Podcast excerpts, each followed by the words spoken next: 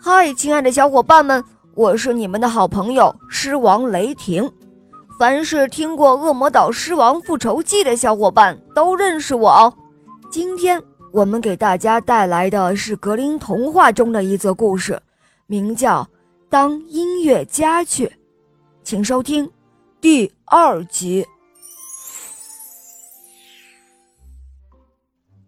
公鸡飞到树顶上，它有一个习惯，就是在睡觉前看看周围每一个东西是不是有什么不对劲儿的。他挺直了脖子一看，发现远处有光线射过来，所以他告诉了同伴们，在不远的地方一定有一所房子，因为他看到了灯光。驴子说：“哦，如果真的有房子，那我们最好还是换个地方睡吧。现在睡的地方，哦哦哦，实在是太糟糕了。”狗又接着说：“而且说不定。”还能在那找到几根骨头，或是一些肉类。于是他们一起向公鸡看见的方向走去。随着他们走近，灯光变得越来越明亮了。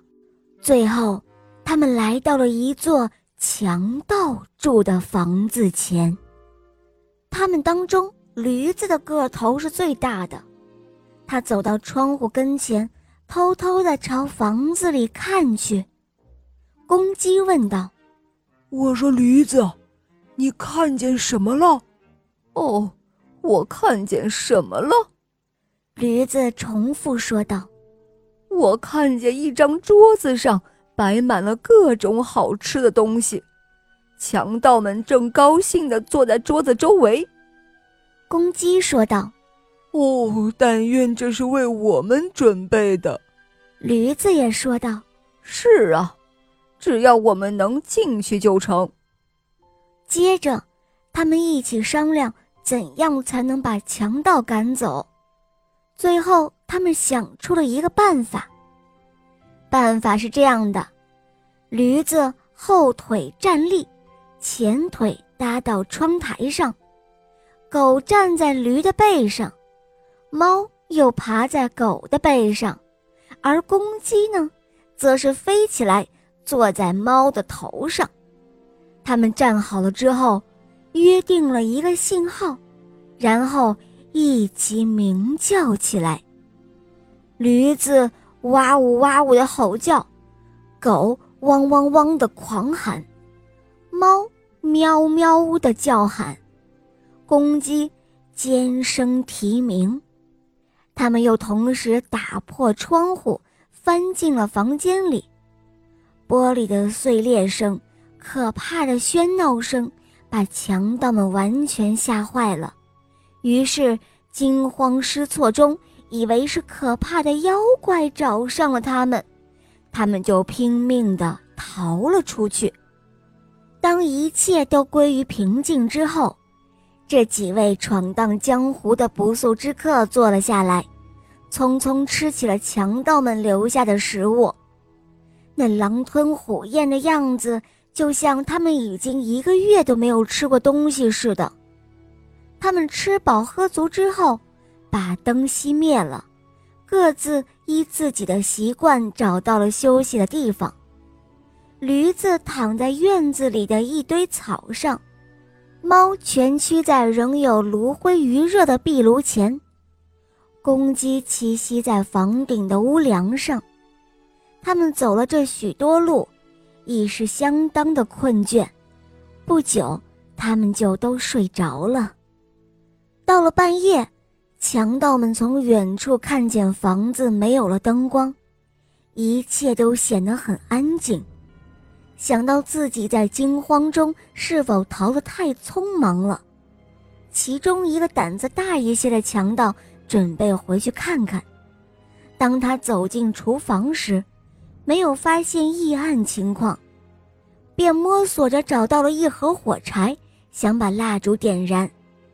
偶然间，他看到了猫那一双闪烁着火焰般的亮光的眼睛，他误认为。是没有熄灭的炉中炭火，便将火柴凑上前去，想点燃它。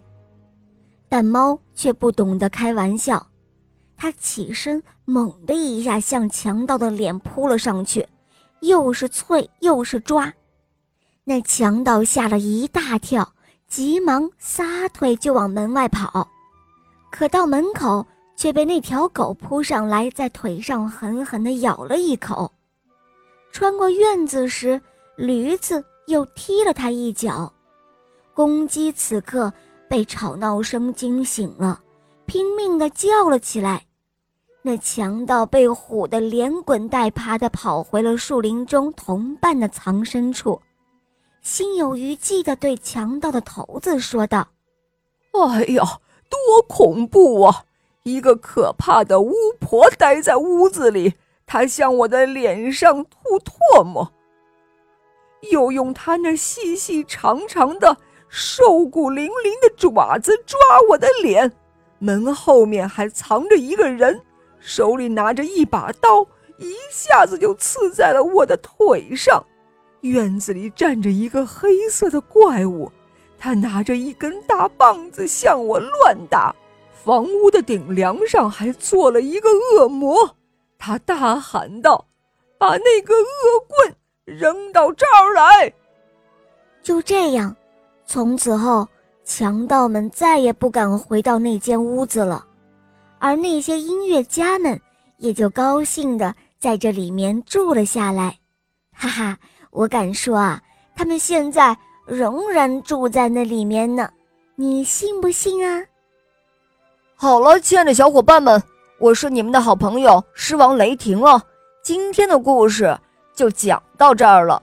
更多好听的故事，打开喜马拉雅，搜索《恶魔岛狮王复仇记》，我和小肉包还有众多小伙伴在那儿等着你哦。好了，伙伴们，我们明天再见，么么哒。